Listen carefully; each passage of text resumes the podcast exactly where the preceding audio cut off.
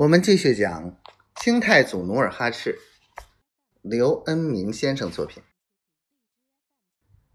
正在这生死关口，忽然天空飞来一群黑老瓜，呱呱的叫着，在他身前身后黑压压落了一大片。他灵机一动，就是趴在地上装死不动。老瓜一只接一只跳到他身上。啄他的衣领，叼他的衣襟。转眼间，明军搜来了，眼光尖利的像鹰眼似的躺开裂，眼见老锅堆里躺着个黑乎乎的人影，便骂骂咧咧的道：“真晦气，没搜到活人，倒看见个死尸。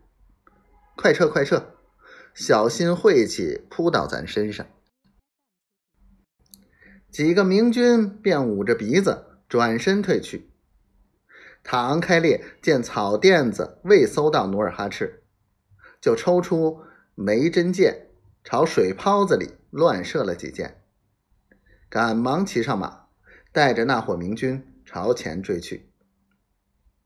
努尔哈赤见明军走远，便坐起来，双膝跪下，朝黑老婆飞去的方向祷告道。老过神啊，老过神！今日你们救我脱险，凡夫永世不忘。他日若混出个人样，定报救命之恩。炎日照在身上，努尔哈赤神态已清。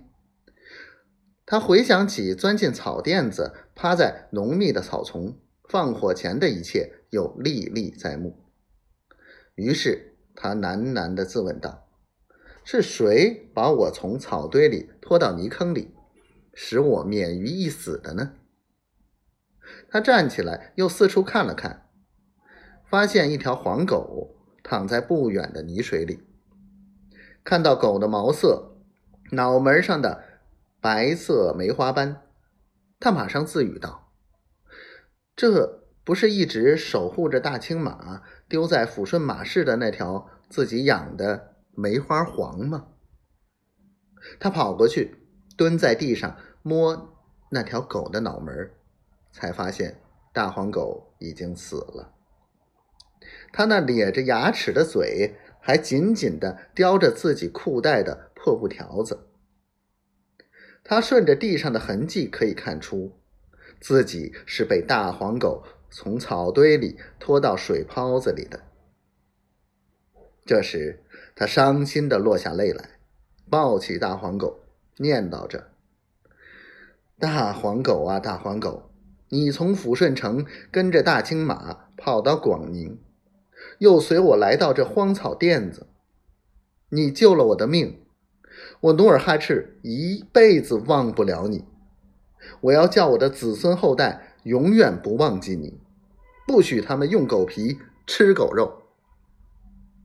祷告完毕，努尔哈赤想站起来，可是此时右腿已疼得厉害。他屈腿看了看，发现一支梅针箭插在后腿肚子上。